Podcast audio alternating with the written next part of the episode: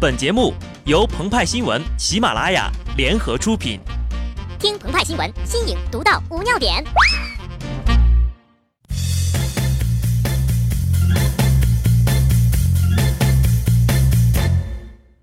本文章转自澎湃新闻澎湃联播，听众朋友们，大家好，我是机智的小布。劝君更尽一杯酒，西出阳关无故人。一千两百多年前呀。唐代诗人王维在渭城为元老二饯行，他端起酒杯，望着老朋友：“兄弟，再喝一杯吧。新疆虽好，有吃不完的水果，但是再也没有老哥们儿陪你喝酒了。如今呢，劝酒的人还在，只是劝酒的目的不一样了。喝，不喝就是看不起我，不喝就是不给我面子，不喝啊！”你明天就不用来上班了。近日，在海南文昌的一场婚礼上，一伴娘端着酒杯和身边的男子对饮，伴娘把一杯白酒当成白开水一样，一口气儿灌了下去，随后不省人事。事后呢，女子被送到了医院抢救，医生表示，女子被送来的时候满身酒味儿，已经完全失去了意识，呼吸暂停，最终抢救无效身亡。死因系酒精中毒导致呕吐物堵塞了呼吸道，引发窒息。不知道这位伴娘身边的男人们是不是都是李白的脑残粉啊？这个酒鬼呢，曾经云过：“斗酒十千恣欢谑，会须一饮三百杯，强进酒，杯莫停。”但是结果呢？好端端的一个女孩，喝到最后呀，长醉不复醒。本来一桩喜事儿，变成了丧事儿。君不见高堂明镜悲白发，白发人送黑发人呐。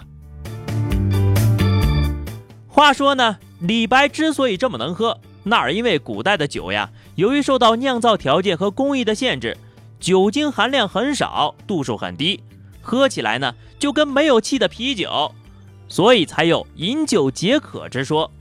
但今天随着蒸馏技术的提高，白酒的度数越来越高。加上假酒盛行，花样增多，因为喝酒喝出悲剧的人数不胜数。前不久呀，曾经有一款来自美国的饮料走红了网络，Four Lock，中文名四洛克。这种酒呢，人送外号“断片酒”，更有甚者称之为“失身酒”，意思呢就是很容易让人喝醉。但事实上呀，根据酒瓶上的配方，这种酒呀，每瓶约六百九十五毫升，酒精含量百分之十二。和一杯酒精含量动不动就四五十的白酒相比，算不上什么杀气。但是呢，这种酒有西瓜、柠檬、柑橘、菠萝等十种口味，正因为果汁味大大掩盖了酒精味，使其极易入口。一个人呢，完全可以在短时间内喝完一瓶，甚至再要一瓶，分分钟喝倒，那都不是事儿。有人喝醉呀，是因为麻痹大意。有人喝醉呢，却是被迫无奈，这样的陋习不应该被称作文化。劝酒一说，古已有之。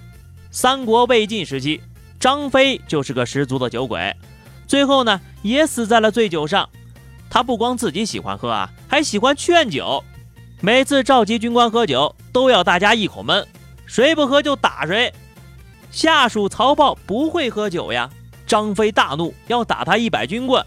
众人求情，张飞呀才抽了他五十鞭子了了事儿。《三国志》记载，张绣投降曹操之后呀，曹操很高兴，宴会请大家喝酒。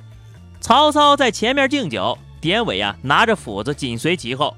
曹操向谁敬酒，典韦就拿着斧子向谁行礼。那架势呀，潜台词就是：你喝不喝啊？不喝我就砍了你。同样，孙权也没好到哪儿去啊。在一次宴会上，孙权逼大家喝酒，于帆假装喝醉倒地。当孙权要离席的时候，他爬起来就要窜呐。孙权大怒，拔剑就要砍，被身边的人紧紧拉住。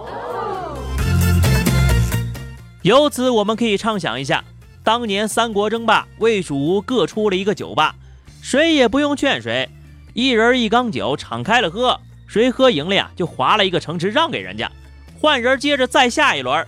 这样呀，连仗都不用打了，一个个喝出什么胃出血、肝硬化，一代一代下来，就再也没人瞎劝酒了，谁爱喝谁自己喝去。